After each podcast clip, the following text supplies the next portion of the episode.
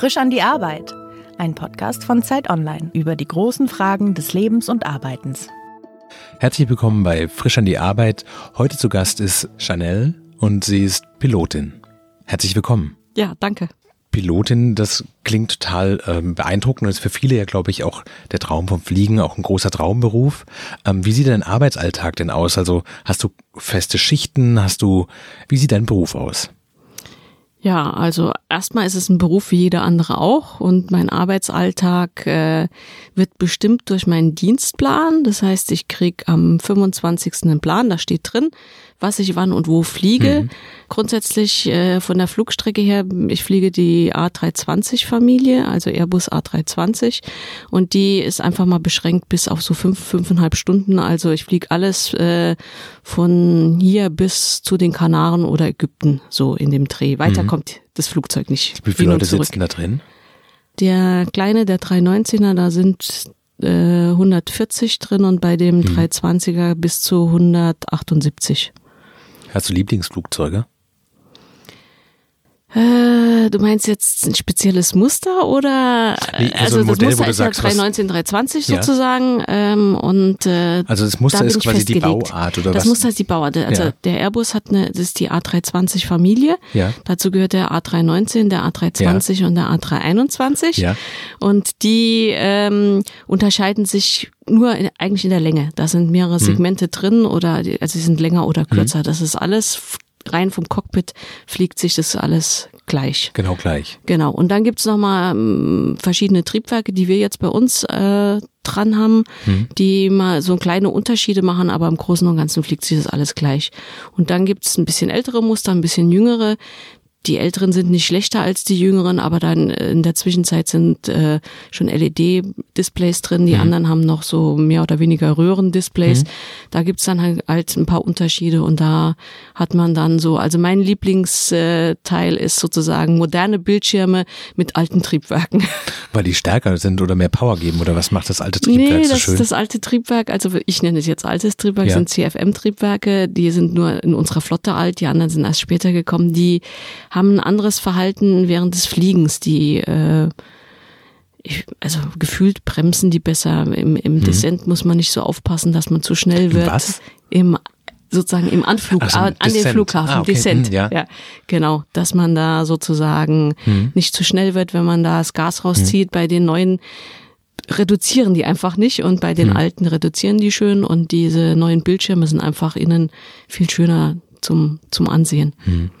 Wir sind ja quasi in einer Gesellschaft, in der zunehmend viel geflogen wird und das für viele auch so eine Art Routine eigentlich in, nicht im Alltag unbedingt ist, aber alle paar Wochen irgendwelche betrieblichen Flüge sind. Ist für dich Fliegen noch was Besonderes oder nutzt sich das auch ab? Ja, naja, was Besonderes ist es nicht wirklich mehr. Also ähm, für mich selber, wenn ich jetzt Du meinst jetzt, wenn ich ähm, sozusagen on duty bin oder wenn genau. ich als Passagier mitfliege on duty? Ja, wenn du ja, genau. vorne wenn ich, drin wenn ich am sitzt Dienst, wenn ich vorne den, drin sitze und steuere. Genau, ich stelle mir vor, du sitzt vorne drin und legst diesen Hebel um und dann geht das Triebwerk an und ob dann das noch dieses Euphoriegefühl äh, macht oder ob das quasi nein. so wie ein Auto anlassen. Ich lasse das Auto an, ja? sozusagen.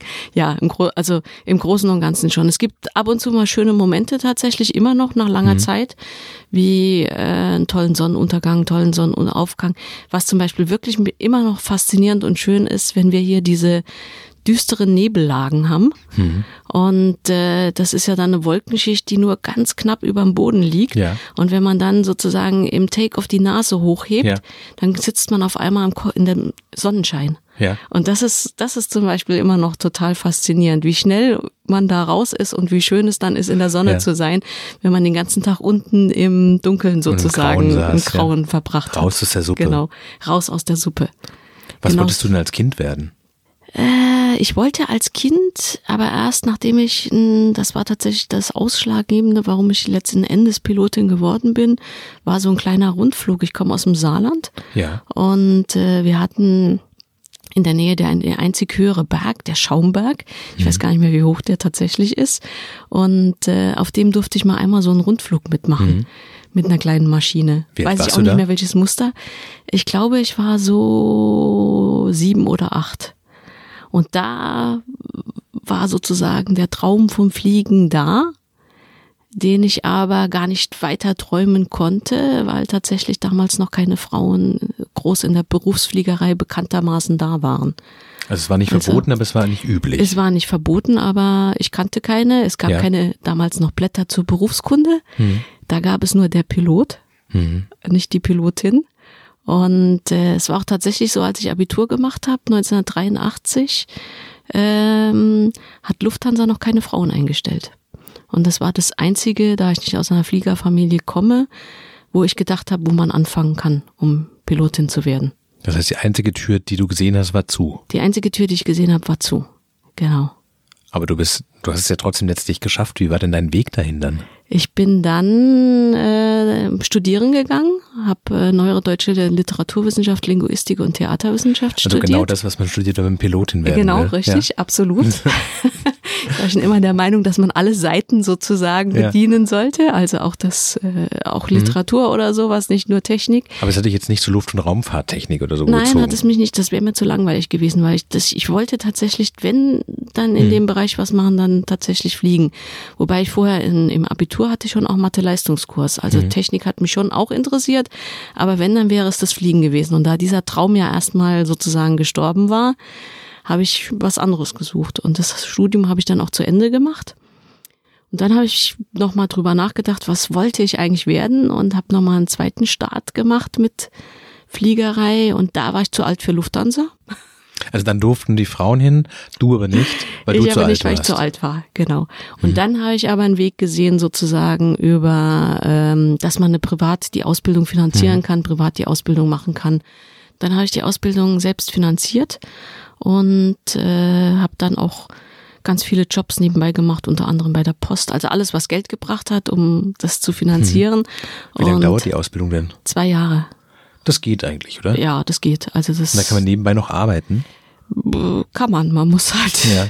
Ja, man muss halt viel, viel machen, sozusagen. Das heißt, du bist früh morgens aufgestanden, hast die Post ausgetragen und dann bist du zur Flugschule. Ich bin manchmal habe ich die Post nachts verteilt hm. in diesen Verteilkästen und sowas und dann bin ich morgens zur Flugschule und äh, da ist ja auch viel Theorie. Zum Teil muss man ja auch zu Hause lernen. Dann hm. fliegt, macht man Flugstunden sozusagen. Die werden ja abgesprochen, wann man wie fliegt. Und in den Pausen, wenn es irgendwie geht, kann man dann noch ein bisschen Geld verdienen.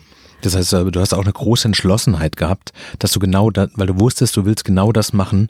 Das macht, also ich glaube, diese Kombination aus Arbeiten und diesen Schichten und all dem, was dranhängt, das macht man nicht, weil man was ausprobieren will. Nee, das glaube ich auch, also das glaube ich auch nicht. Also ich wusste schon, dass ich das machen will und ich wusste auch, dass ich es jetzt machen will. Also ähm, und nicht nochmal 15 Jahre warten mhm. oder sowas. Und wie war der erste richtige Flug dann? Also ich weiß nicht, ich kann mir die Flugstunden nicht vorstellen. Man fängt wahrscheinlich nicht mit gleich mit einer Airbus-Maschine an, oder? Nein, man fängt mit kleinen Maschinen an, Cessnas ja. ähm, meistens. In, dem, in meinem Fall war es eine Cessna 142 mit einem Fluglehrer. Der sitzt dann nebendran. Beide haben sozusagen jeweils die Ruder und alles mhm. Da, wie auch im großen Flugzeug ist ja auf beiden Seiten alles vorhanden. Und dann fängt man an und dann hilft der Fluglehrer halt noch und irgendwann kommt dann der Tag, wo man seine erste Solo-Platzrunde macht. Da steigt heißt, der Fluglehrer aus. Da hat man dann schon vorher mit ja. Fluglehrer geübt zu landen. Also entscheidend ist ja, dass man wieder landen kann, weil sonst ja. kommt man ja nicht mehr. Also quasi irgendwo hoch kommen an. sie alle, aber runter genau, ist runter. die Frage wie. Ja, genau. Ja. Und ähm, dann steigt der Fluglehrer aus, dann, dann pumpt das Herz ganz schwer und man ist ja aufgeregt und äh, macht dann seine erste Landung. Und wenn die dann geht, dann wird's auch langsam besser. Aber das war schon sehr, sehr aufregend. Das glaube also, ich. Würdest du im Nachhinein sagen, dass es auch wirklich deine Berufung war? Also war es eine gute Entscheidung? Es war meine Berufung, es war eine gute Entscheidung. Es ist jetzt nicht mehr so, dass ich jeden Tag zur Arbeit gehe und denke, oh, toll, mhm. was für einen tollen Beruf hast du.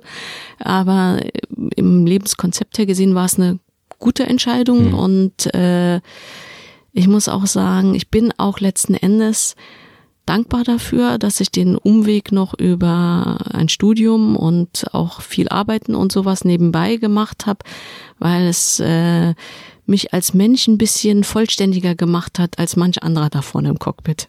Du meinst, ein Pilot braucht auch einen weiten Horizont? Ein Pilot sollte einen weiten Horizont auch haben ja. äh, und äh, das haben einige nicht.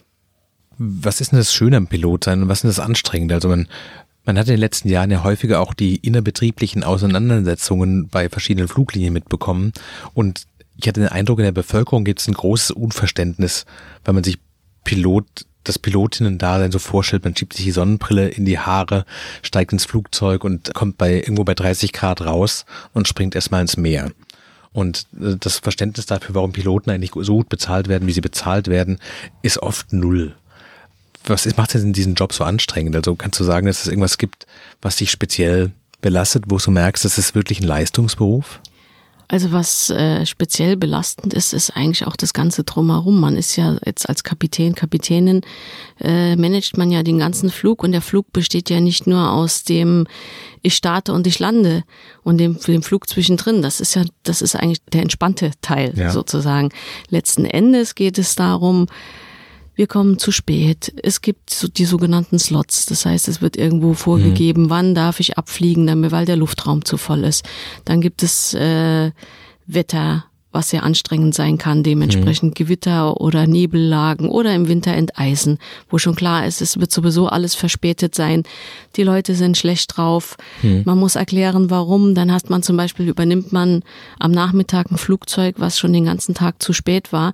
Und dann muss man ja immer noch den Leuten erklären, ja, heute früh war das Flugzeug zu spät.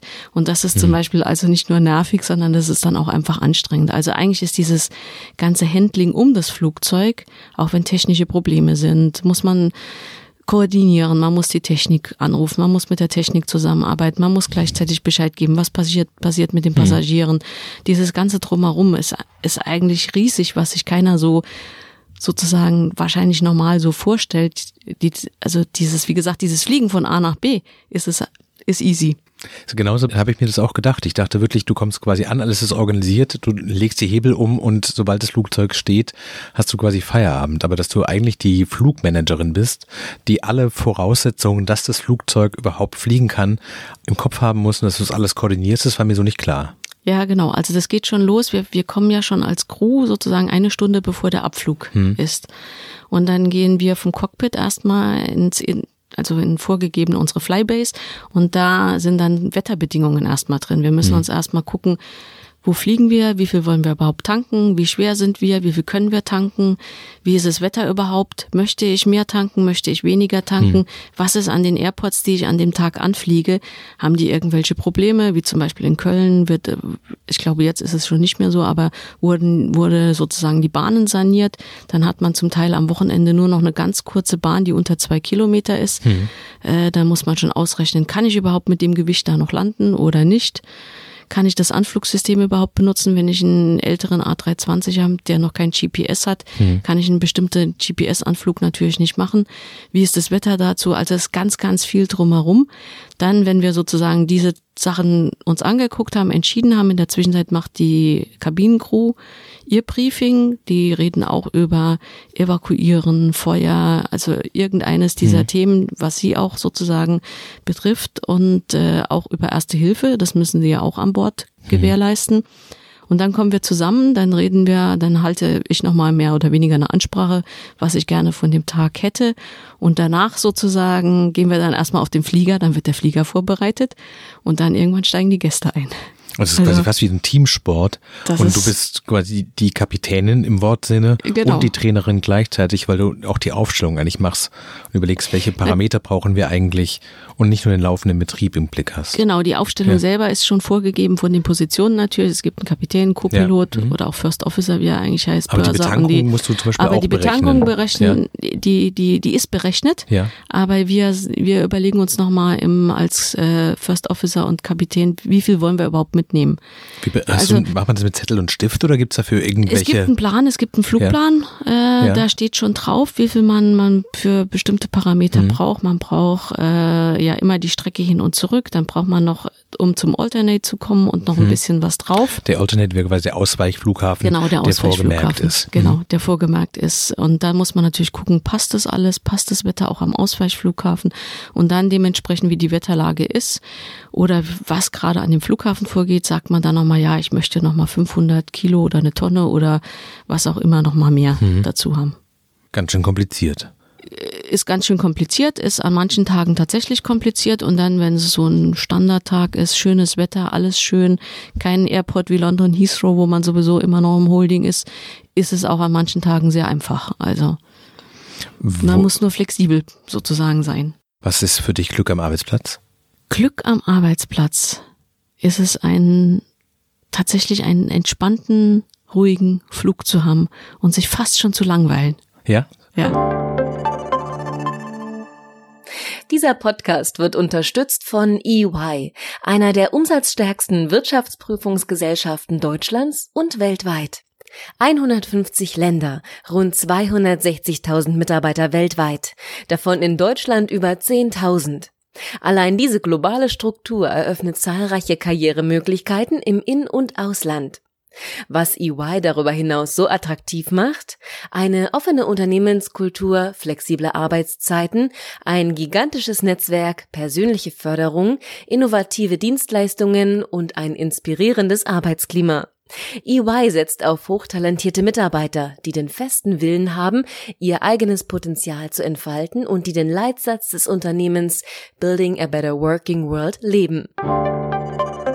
Hast du nur manchmal Angst, dass irgendwas schief geht, also ganz grundsätzlich, oder hast du das quasi so weit im Griff, dass du weißt, nein, die Dinge und meine Kollegen und alle arbeiten hier so solide, nach aller Wahrscheinlichkeit kommen wir sicher an? Also wenn ich Angst hätte, würde ich nicht ins Cockpit steigen.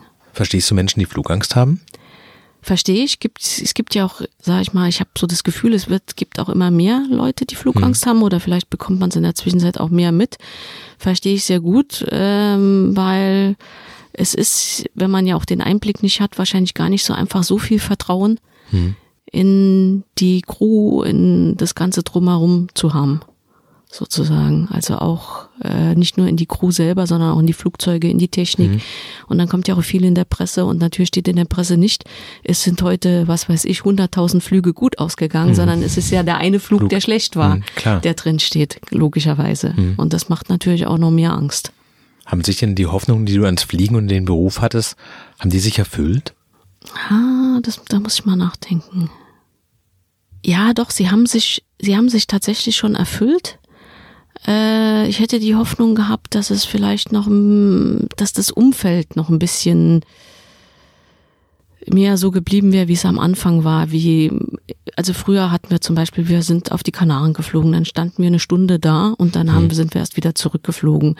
Und heute ist alles nur noch schnell, schnell, schnell, 35 Minuten, dann mhm. muss der Flieger gedreht werden. Also es ist äh, die, die Anspannung sozusagen, mhm. bleibt eigentlich die ganze Zeit für die Crew da und nicht mehr wie sonst, da konnte man mal noch eine Viertelstunde sich rausstellen und ein bisschen Sonne tanken. Mhm.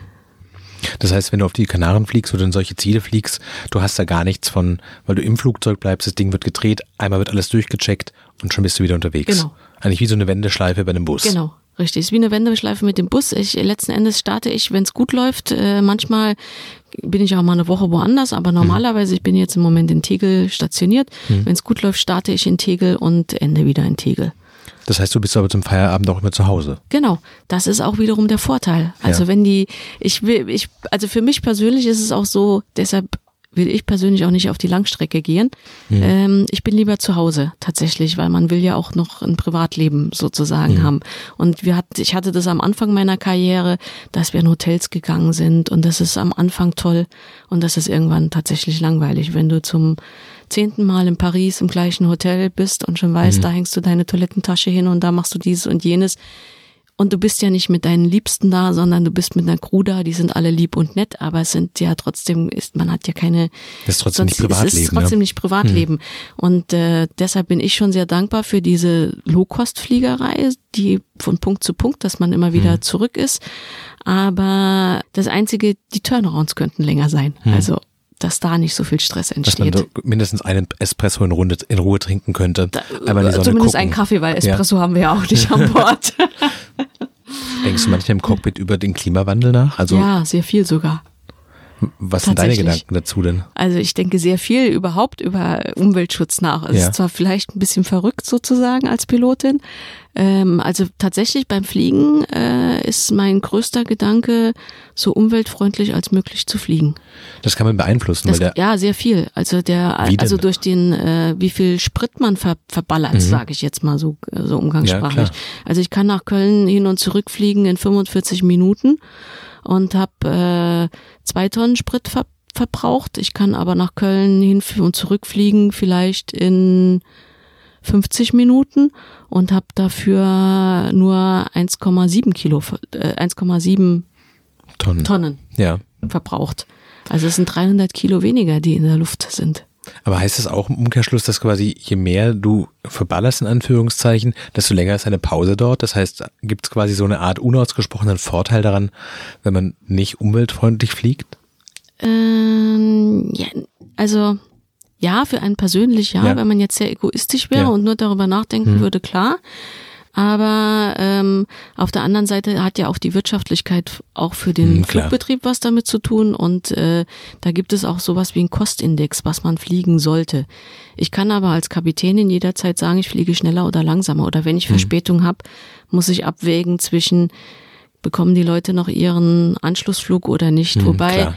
je kürzer die Strecke, desto weniger Sinn macht es, schneller zu fliegen, weil man da vielleicht zwei, drei Minuten rausholt, was keinem irgendwo einen Vorteil bringt, außer man verbraucht tatsächlich Sprit. Weil man dann die Zeit wieder im Flugzeug rumsitzt, weil bis alle, alle anderen Positionen dann da genau, sind. bis alle an der Position und wieder, sonst was, genau, Ja. genau. Oder man ist dann schneller geflogen und dann kommt man irgendwo und ist Nummer 10 im Anflug. Hm. Dann Das heißt, hat man, man muss in vorher der Luft auf alles, warten. Hm. genau, also dann, genau, fliegt man, flü früher ist man Holdings geflogen, heute gibt's oft so, die nennen sich Transition, das sind so Wegpunkte, so im Großen und Ganzen so Umleitungen, die man dann fliegt, bis man dann landet.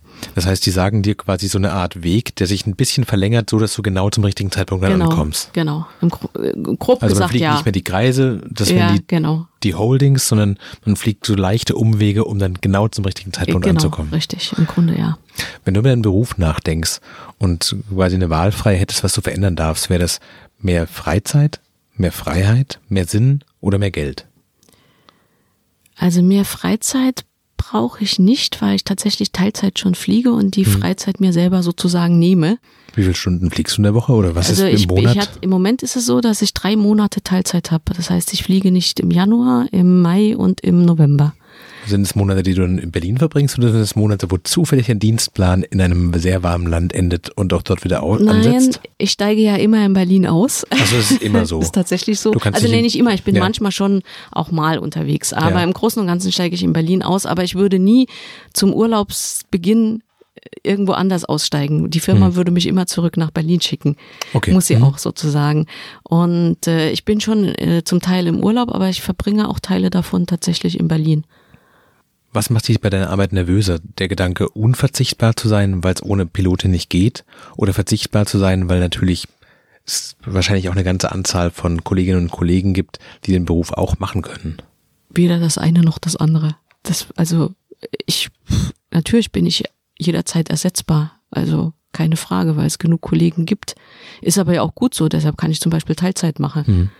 Und das andere war, Naja, austauschbar zu sein, das Gefühl zu haben, wenn ich jetzt quasi nicht genau das mache, was mein Arbeitgeber will und was mich vielleicht stört, wenn ich das anspreche, dass es so ein Traumberuf ist, dass so viele Leute da reinkommen und sofort die Hand recken und sagen, den Job nehme ich für zwei Drittel des Gehaltes sofort nee, mit Kusshand. so einfach geht's bei uns gar, Gott sei Dank nicht.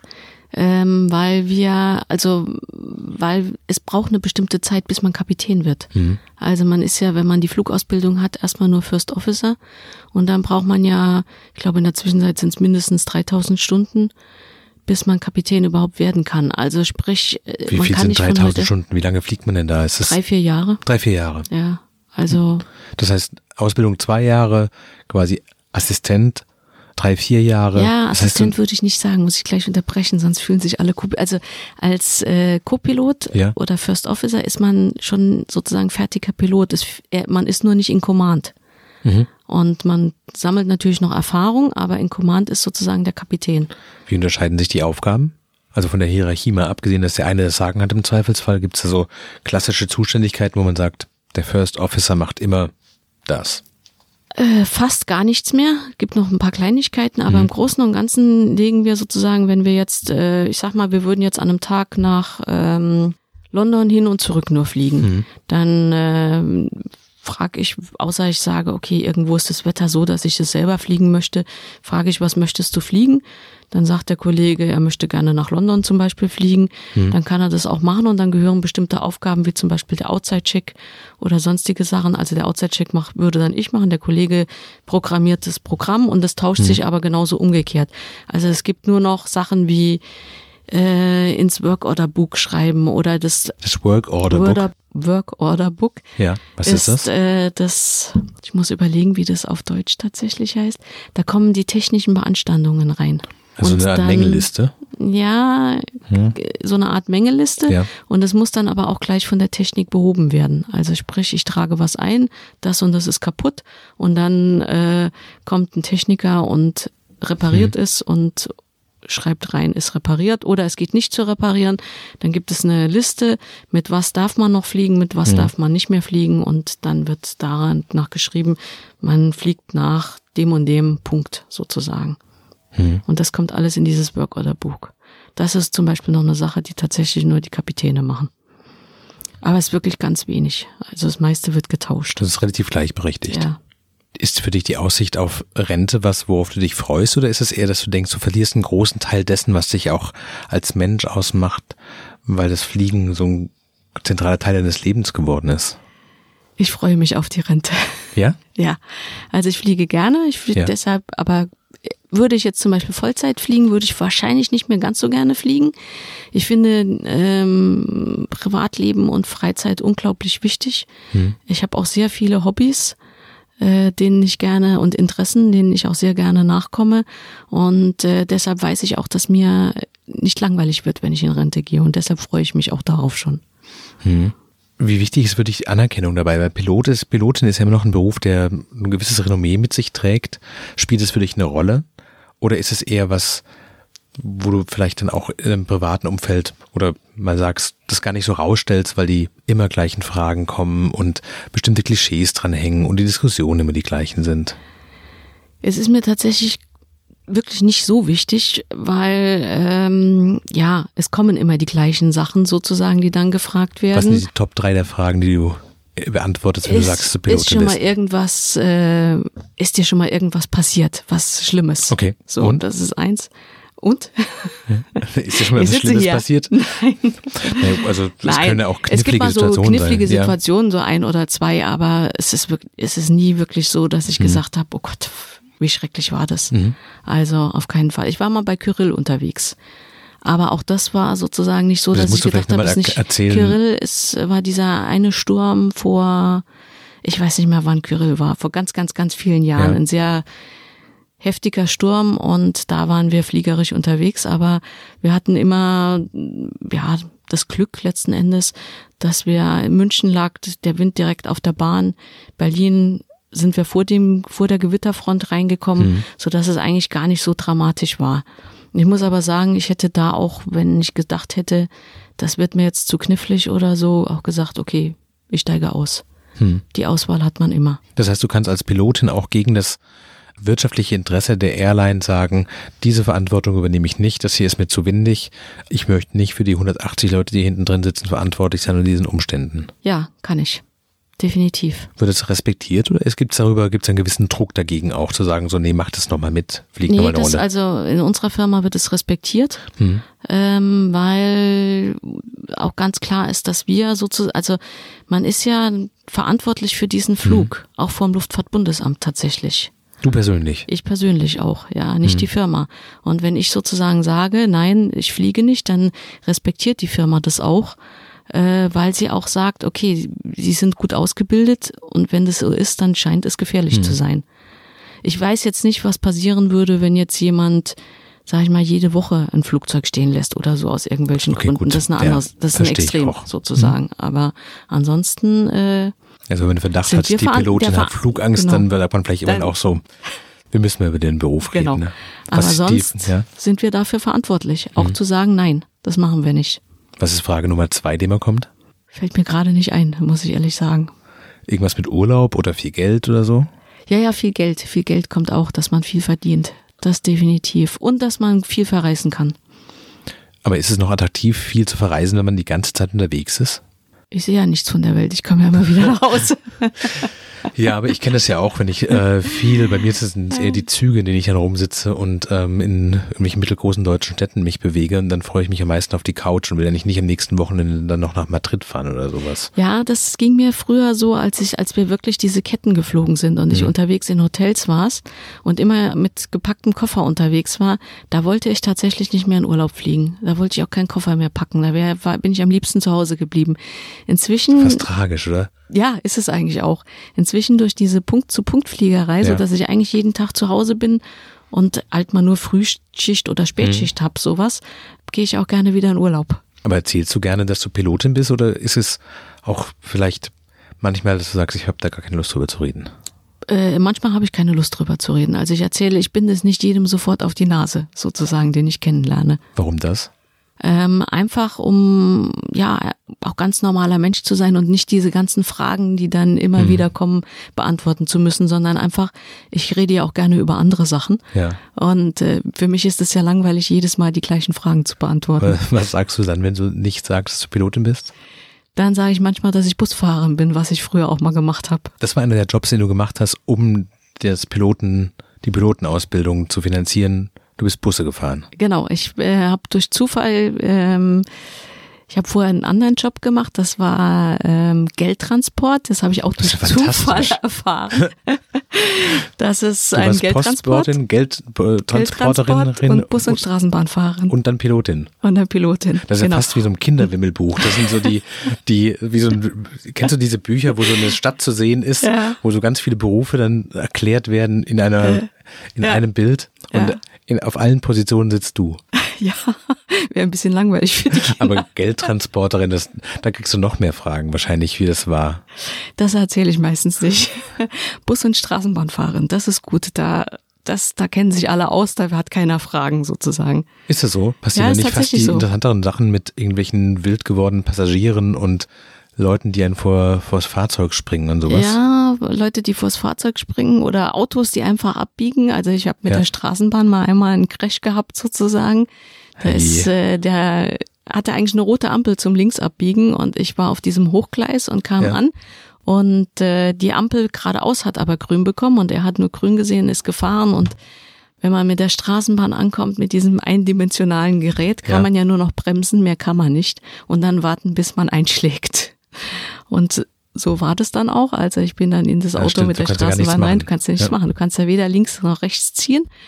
Bin in das Auto rein und dann mit schlotternden Knien raus und habe geguckt, ob der Mensch da drin noch äh, halbwegs lebt.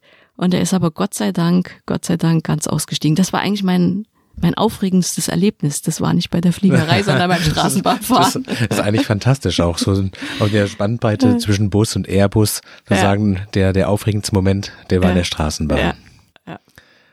Magst du es, wenn die Leute klatschen? Das ist mir ehrlich gesagt total egal. Ja? Ja. Also es wird ja auch kaum noch geklatscht. Ganz in ganz ganz seltenen Momenten wird noch Ja. geklatscht. Oder ich habe das Gefühl, wenn es so ein Anflug war, der sehr wackelig für die Leute war Mhm. und man dann gelandet ist, dann lassen die Leute so mit dem Klatschen so ihre ihre Angst sozusagen Ja. raus mit diesem Klatschen. Aber ich finde es in Ordnung, aber es ist mir auch relativ egal. Du hast gerade gesagt, dass das für die Leute wackelig war. Heißt es, wenn es hinten wackelt und ich das Gefühl habe, hoppla, das äh, fühlt sich nicht ganz so geschmeidig an wie sonst. Das heißt nicht so, ob das gefährlich oder ungefährlich ist, es sind nur spezielle Wetterlagen oder kann ich quasi durch mein subjektives Bauchgefühl merke ich dann hinten schon, ob das heute sicher war oder ob das ein bisschen rumpeliger er war. Also sicher war es bestimmt so oder so, Ja? sonst würden wir ja gar nicht dann losgehen. Ja. äh, rumpliger sozusagen, w- so diese Stürme oder so sind schon anspruchsvoller im Flug. Äh, Gerade in den letzten Momenten, wo es zur Landebahn geht, da muss ja alles sein. Aber wir haben ja immer einen Ausweg. Also du kannst immer Einmal die hochziehen. Hebel nach vorne legen und durchstarten. Und das ist für uns auch mental, also bei uns endet die, Land die Landung nie mit der Landung, sondern mental im Gedan in unserer Gedankenwelt endet eine Landung immer mit äh, Durchstarten. Das heißt, eigentlich ist es kein Angstmoment, weil du immer weißt, ich kann immer einen zweiten, dritten Versuch machen. Genau. Wenn es jetzt nicht so funktioniert, niemand zwingt mich jetzt dieses Ding irgendwie Nee, runterzukriegen. genau. Wenn ich merke, okay, ich krieg das hier nicht runter, dann fliege ich halt woanders hin und krieg es runter. Und wenn ich zum Beispiel merke, okay, im Norden Deutschlands ist jetzt Sturm, aber im Süden ist gutes Wetter, dann tanke ich halt noch so viel mit, dass ich wenn es nicht klappt, im Norden in den Süden kann. Verstehe. Also eigentlich kann ich mich darauf verlassen, dass die Landung nur dann stattfindet, wenn die Rahmenbedingungen wirklich sicher sind, weil es gar keinen Zwang gibt, das jetzt sofort zu machen. Dann Genau. dauert es vielleicht mal eine Viertelstunde länger oder eine halbe Stunde, aber das ist das Schlimmste eigentlich, was normalerweise passieren kann. Genau, richtig. Also man würde nicht das Ding einfach reinprügeln. Du hast eingangs erzählt, dass ähm, als du das erste Mal darüber nachgedacht hast, Pilotin zu werden, dass es für Frauen noch gar nicht vorgesehen war. Wie hat sich das denn für dich verändert? Hast du heute das Gefühl, du bist da richtig angekommen oder ist es noch sehr stark so ein Männerbusiness mit auch vielleicht Geflogenheiten, bei denen du merkst, du gehörst da nicht dazu oder ist das quasi offen und angenehm? Mir gegenüber ist es schon sehr offen und auch angenehm, äh, weil ich schon lange dabei bin und auch ja respektiert bin. Aber ähm, grundsätzlich ist es schon noch ein Männerverein und ein Männerbetrieb, das muss man schon sagen. Also, und ich glaube auch, dass viele Kollegen, also es gibt auch noch nicht so viele Frauen, es wollen offensichtlich auch nicht so viele Frauen tatsächlich machen. Und äh, dadurch, glaube ich, wird es auch immer so ein bisschen so ein Männerbetrieb bleiben. Wenn du eine der ersten Frauen warst, die in diesen Beruf eingestiegen sind und es scheint mir vom Zeitrahmen ja schon so hinzuhauen, wenn du sagst, dass du das am Anfang gar nicht konntest, hattest du den Eindruck, du kommst da in eine Welt rein, die für dich nicht gemacht ist? Ja, anfänglich schon ein bisschen. Also an, anfänglich auch, was so die Ausbildung und sowas anbelangte.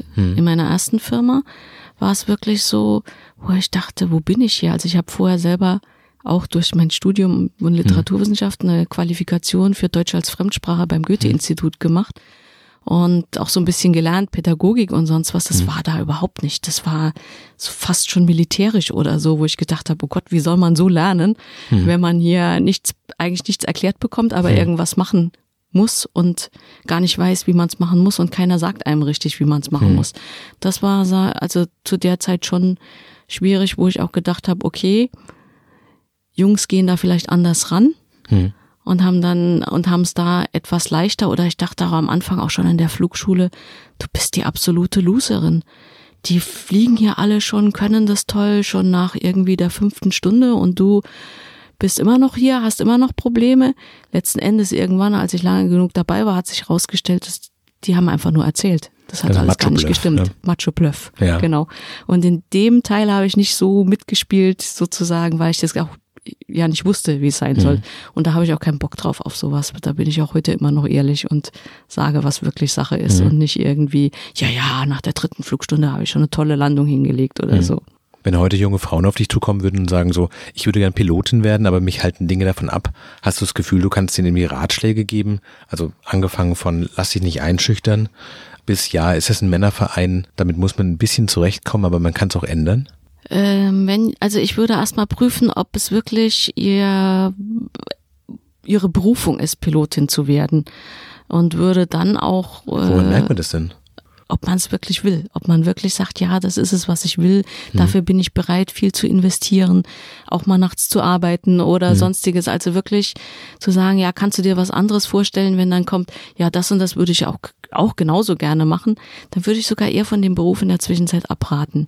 Weil die Entwicklung, glaube ich, schon so geht, dass äh, irgendwann werden die Flugzeuge auch mit von unten gesteuert werden und äh, das, das ganze Berufsbild wird sich sehr stark ändern vermute ich, und nicht zum Positiven hin.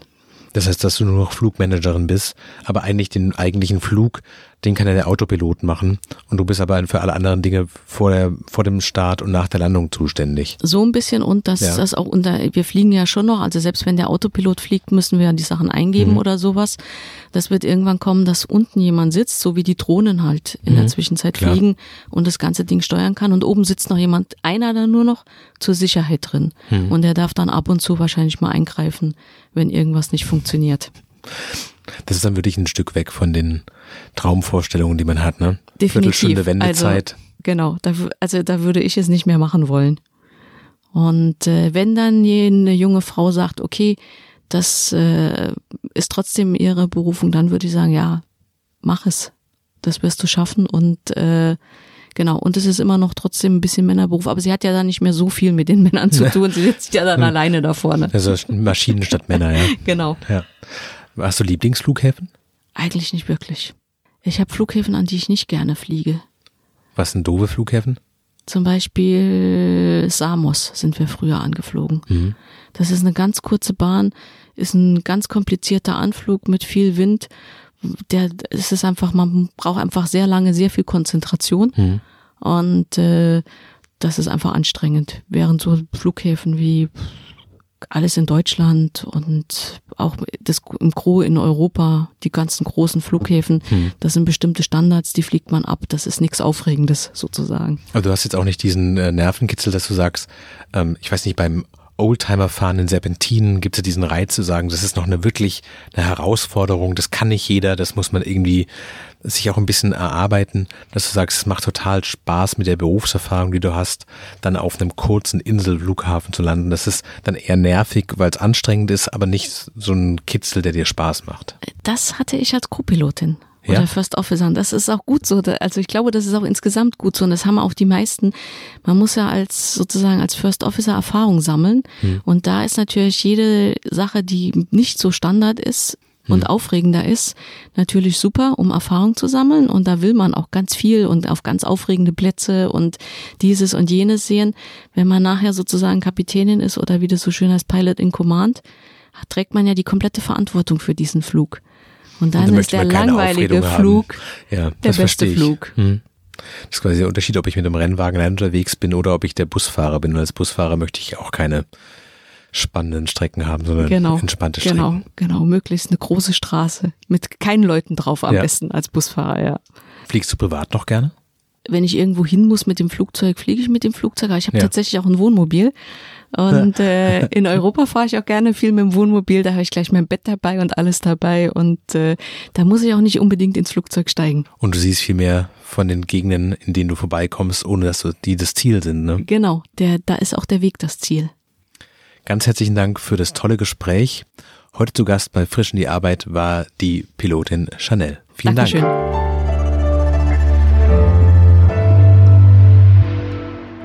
Frisch an die Arbeit, ein Podcast von Zeit Online. Konzipiert und moderiert von Leonie Seifert und Daniel Erck. Produziert von Maria Lorenz, poolartists.de.